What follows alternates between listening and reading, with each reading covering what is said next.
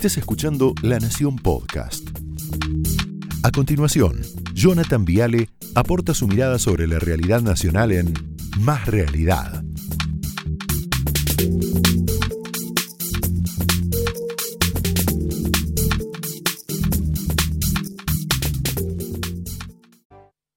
Para hoy te habíamos prometido el Club de los Arrepentidos K. Espera, ¿me puedo dar vuelta?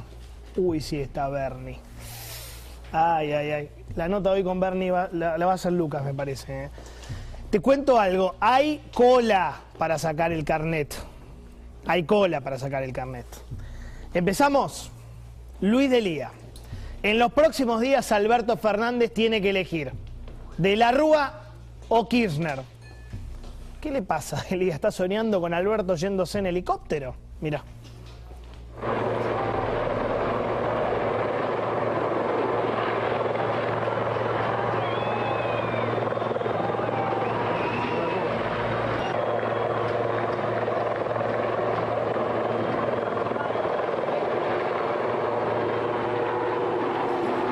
Este es el sueño de, de Elías, ¿no?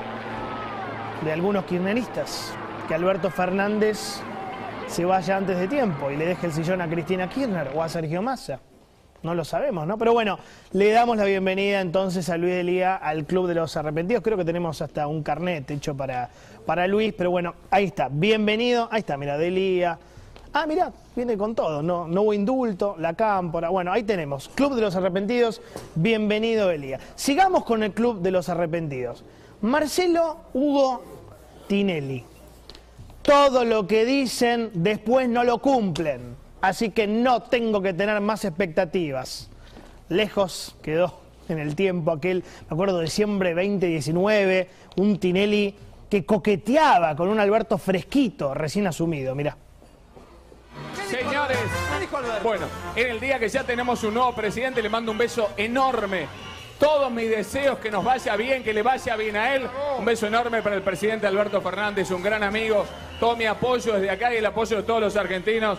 Basta de grietas, la verdadera grieta entre, eh, está entre los que morfan y los que no morfan, eh, realmente. Hoy, en un acto democrático impresionante, el expresidente Macri le entregó el bastón de mando a Alberto Fernández, fue un momento maravilloso, estuvimos en el Congreso, estuvimos acompañados de la Jura de Ministros, fue increíble todo el acto democrático, así que estamos felices. Ojalá, ojalá que salgamos adelante. Hay un país muy, muy complicado y ojalá que realmente lo podamos sacar adelante entre todos. Así que bueno, por todos y por los que menos tienen y para que empecemos a mirar primero por los de abajo. Bueno, señores, vamos a... Señores, señores, qué lindo, qué lindo. Bueno, al parecer la presidencia de la AFA no, no llegó. Ergo, le damos la bienvenida a Marcelo al Club de los Arrepentidos. ¿eh? Ahí lo tenemos. Mira qué lindo el carnet que diseñó la producción. Muy lindo, muy lindo. Ah, enemigo chiquita, pero no sabía. Bueno, sigamos. ¿Quién más tenemos? Diego Brancatelli, nuestro amigo de toda la vida. Es un dolor de cabeza pagar los salarios más todas las cargas sociales. A ver. los que tenemos pymes y los que pagamos sueldos, yo tengo un supermercado en Caseros, que de paso aprovecho, ya que nos, no- nos va bastante flojo, que, que vayan a Don Ahorro frente a la estación de Caseros, tenemos a todos en blanco y es un dolor de cabeza pagar los salarios más todas las cargas sociales. Es lo que realmente nos hace la diferencia de que no nos vaya bien. Entonces, yo no quiero que sea fácil despedir. Tampoco que cuando vos despidas a alguien te tengas que fundir porque te hacen juicio con cosas que son inexistentes y siempre tienen la razón y es imposible sostener. Ahora, sí tendría que ser más fácil poder contratar y que haya facilidades. Si a mí me diesen la posibilidad de contratar más gente sin tener que pagar lo que hay que pagar, yo tendría el doble de cantidad de empleados que tengo. ¿Eso Ahora, dicho ¿Tu negocio? eso, ¿Tu negocio? Es mi negocio. Necesito, necesito el doble de gente. Qué bárbaro. Hace años que el periodismo crítico plantea esto y te dicen gorila, derechoso, reaccionario, facho, te paga la embajada de Estados Unidos. Tiene razón Brancatelli. 167 impuestos, juicios laborales, cargas sociales, sindicatos complicados, cepo al dólar, recesión, tomas, expropiaciones. Ponerse una pyme en Argentina, como Branca, es suicida. Es suicida. Pero bueno, le damos la bienvenida, no hay problema, a Brancatelli al club de los, de los arrepentidos, no hay problema. Sin embargo, bueno, le contestó muy enojado eh, Navarro, el, el señor Roberto Navarro. Mira, Brancatelli, bueno, eh, ¿qué menos cargas sociales querés pagar? A ver. yo si me siento, yo, Roberto Navarro, les digo, miren, la culpa de lo que pasó los últimos 30 años es de ustedes. Es de ustedes. Vendemos por ahí. ¿Sí? Traigan los 450 millones que se llevaron y somos todos felices. ¿Sí? Ahora, estamos en esta crisis. ¿Qué hacemos? No me rompa la pelota con eso, de bajar sueldo de nuevo, porque los sueldos son la mitad. Te lo dijo Manuel Álvarez que no es el Che Guevara el otro día, en el coloquio de idea. Te digo, los, hoy el costo salarial es el 50% de lo que era en 2011, en 2015 y en 2017. Menos quieren pagar, menos, en serio. Menos. Hasta el bono Catelli aparece diciendo que no, que necesita pagar menos cargas sociales porque puso un mercadito, la p ¿Qué menos cargas sociales? Bueno, eh, ¿ves lo que te pasa en el club kirchnerista si sacás los pies del plato? Un cachito, un cachito, te insultan. Esclavo o enemigo. Esclavo o enemigo. Todo o nada. Tenés matices, expulsado por tibio. Afuera. Pero bueno, bienvenido, Diego. Sigamos. Eve de Bonafini. Alberto siempre se junta con los ricos, con idea, con los grandes empresarios. Pero a nosotros no nos escucha ni nos mira. A ver. Yo le digo al señor presidente que nos da mucha tristeza lo que pasa. Nos da mucha tristeza porque usted siempre se junta con los ricos, con idea, con los grandes empresarios, con los gordos de la CGT, y a nosotros ni nos escucha ni nos mira. Espero que este discurso sí le llegue. Bueno, yo creo que le llegó. No conforme con esto, Bonafini sigue y dice, más de la mitad de los argentinos estamos bajo la línea de la pobreza. Y usted quiere pagar la deuda. ¿Con qué? Estamos hartos de pagar deudas. Igual, Bonafini, si usted es pobre, yo creo que le puede pedir un préstamo a su amigo Jock Lender, que llegó a tener una Ferrari, un Porsche, dos barcos de lujo, un avión, una chacra creo que era en Chubut un departamento en Recoleta, una mansión en José Cepaz, ¿no? Le puede pedir a él. Pero bueno, le damos la bienvenida a Bonafini, a Eve Pastor de Bonafini, al Club de los Arrepentidos. ¿Quién sumamos? A ver. Ah, Sujarchuk, claro, Ariel Sujarchuk, que quiere el ministerio de Bernie, ¿no? Intendente de Escobar, prestale atención a este, Sergio. ¿eh? No hay manera de revertir en noviembre la derrota de las PASO. Besito para Sujarchuk. Hay que tomar conciencia de que la gente se siente cada vez más lejos de la propuesta del gobierno, porque sencillamente no las entiende y no ve el rumbo. Claro, al muchacho le habían prometido ser ministro de Seguridad de la provincia de Buenos Aires, pobre Bernie. Y como no se lo dieron por ahora, por ahora, empezó a criticar. Típico de los oportunistas, ¿no? Yo no sería nunca amigo de Sujarchuk en la vida, porque te entrega, te entrega. Esos tipos que ante la primera. Igual te cuento que hay varios intendentes del conurbano que están siguiendo esta misma línea, ¿no? Operativo despegue. Operativo yo no fui. Le damos el carnet, tenés el carnet, le damos la bienvenida. Ariel, Ariel Sujarchuk, bienvenido al Club de los Arrepentidos K con su correspondiente carnet. Muy bien, muy bien. ¿Quién más se quiere sumar? Te digo que tenemos una cola de varias cuadras, Sergio, ¿eh? si te querés sumar. A ver, Fernanda Vallejos, diputada nacional del Frente de Todos. Alberto es un enfermo, ciego, sordo, ocupa, atrincherado, mequetrefe, no lo quiere nadie y conduce un grupo de inútiles y payasos. Lo que pasa es que todos esperábamos que el enfermo de Alberto Fernández, el ocupa de Alberto Fernández, el lunes a las 8 de la mañana estuviera haciendo una conferencia de prensa en un escritorio con todas las renuncias sobre la mesa. Se ve que además de ciego es sordo porque jamás ha escuchado nada ni tampoco ha aprendido nada de Néstor ni de nadie. El tipo está atrincherado, como redrado en el Banco Central, porque no tiene votos, no tiene legitimidad, no lo quiere nadie. Ya se iba a votar a este mequetrefe que aparte no sirve para nada. Dice Fernanda Vallejos que no estaría, al parecer, conforme con la, con la gestión de Alberto. Es lo que yo deduzco, ¿no? Cada uno puede hacer el análisis. Así que yo creo que se ganó con honra el carnet del Club de los Arrepentidos. ¿eh? Ahí la tenemos, mira. Motivo de la pelea, Alberto no se subordinó a la jefa. Está muy bien. ¿Lo sumamos a Bernie o, no? Ahora se lo vamos a preguntar. ¿Lo sumamos a Bernie o no? A ver, a ver. Según el diario Clarín, ahora Bernie lo va a desmentir seguramente, Bernie le dijo a Máximo Kirchner, acá estás pendejo, ah, la pelota, sos un pelotudo. ¿Quién carajo te cree que sos? Vos y tus pibes de la cámpora no son dueños del peronismo, son unos cagones. eh. No entienden una miércoles. Ahora le vamos a preguntar si esto es verdadero o falso, me imagino la respuesta. Ahora, lo que podemos confirmar es que para Bernie, Alberto directamente no es peronista, mirá. que hay mucha hipocresía, ¿no? Porque muchos se golpean el pecho, somos peronistas, somos peronistas, pero el peronismo no se declama, el, el peronismo se ejerce. Bueno, para mí, compañeros peronistas son aquellos que hacen de esa doctrina un postulado y nunca se han movido de ese lugar. ¿Alberto es peronista? Yo no creo que sea peronista, o por lo menos eh, se fue del peronismo, formó un partido propio, este, después volvió, me parece que el peronismo no es, el peronismo es otra cosa, ¿no? El peronismo es eso, es generar trabajo. Bueno, muy fuerte, ahora lo vamos a hablar con él. Mi punto es si te das cuenta que la coalición de gobierno tiene un problema grave, hablando muy en serio. Están todos peleados con todos.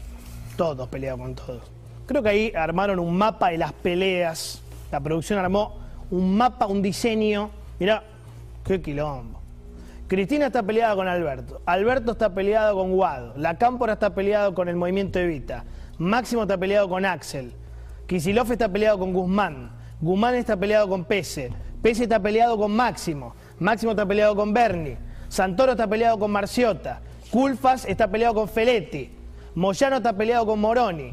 Lamen está peleado con Santa María. Daer está peleado con Yasky. La verdad, qué mapa, qué bien hecho que está, pero es un, es un quilombo. Me hace acordar a ese apotegma de Perón. Los peronistas somos como los gatos, decía Perón, ¿no? Parece que nos peleamos, pero nos estamos reproduciendo. Yo igual acá no le tengo tanta fe a esta frase, ¿eh? Me parece que no se están reproduciendo. Me parece, me parece. Yo te hago una pregunta muy en serio. ¿Cómo se hace para gobernar un país roto, prendido fuego de esta manera? Así, todos peleados con todos, en diagonal, este con este.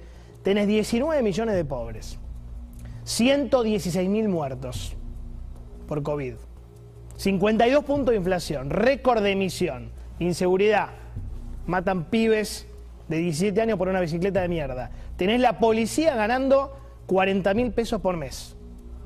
¿No deberían dejarse de jugar un poquito con esas internitas de cuarta baratas y ponerse a gobernar? Pregunto, humildemente, ¿qué hizo el peronismo?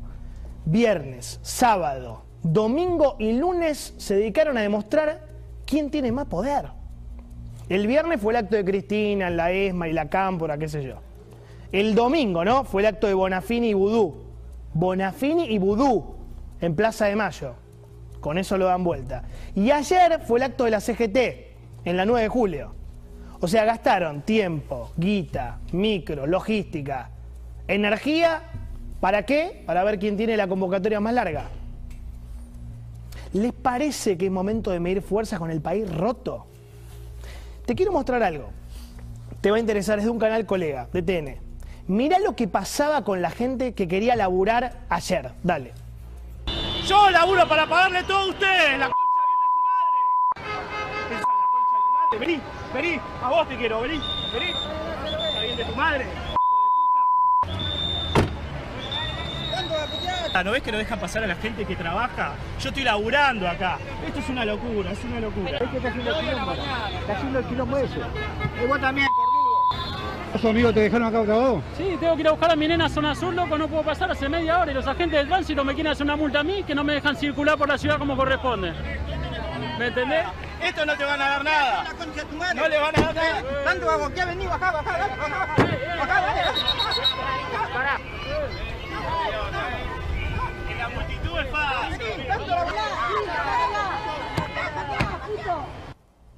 Casi le rompen el auto. ¿eh? Este tipo, el conductor, para mí representa a millones de argentinos.